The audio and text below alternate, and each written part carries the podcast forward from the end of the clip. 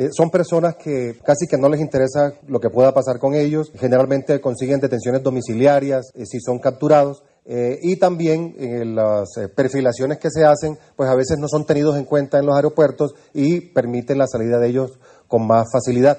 es una estrategia perversa que traen este tipo de organizaciones usando personas enfermas terminales para estos fines.